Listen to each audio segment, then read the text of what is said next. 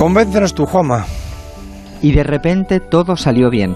Estamos en octavos, nos cruzamos con un rival asequible, toquemos madera y las lanzas se han transformado en cañas. Es cierto que pudo ser mejor, pero tampoco es cuestión de abusar. El gol de Suecia nos mete en la parte dura del cuadro y quizás sea lo que merecemos. Como le gusta decir a Vicente del Bosque, lo que viene, conviene.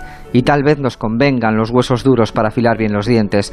Según nos contó Bernardo Schuster, estamos ante una selección en formación y sin techo conocido. Cualquier cosa es posible y de eso se trata en el fondo, de cultivar la ilusión. Es increíble cómo se puede arreglar todo en un solo partido.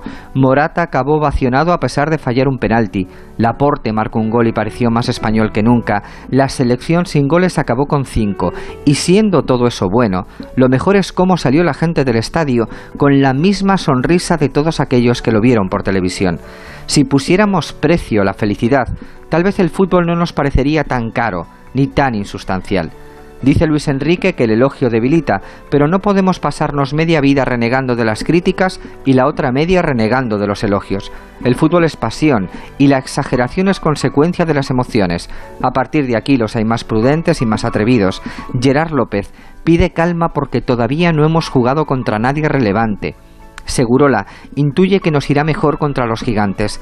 Cayetano imagina unos octavos reñidos y unos cuartos terribles. Ortego mencionó el magisterio de Busquets como clave de lo que ha ocurrido y de lo que podría ocurrir. A falta de conocer el final, no es mala historia, la del viejo campeón que sale al rescate de los chavales y al mismo tiempo se ve rescatado por ellos.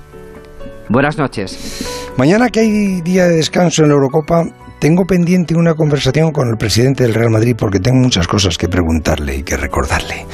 Será desde el Estadio Bernabéu o desde las obras del Estadio Bernabéu y tú lo podrás escuchar si entiendes otra vez este transistor. Queden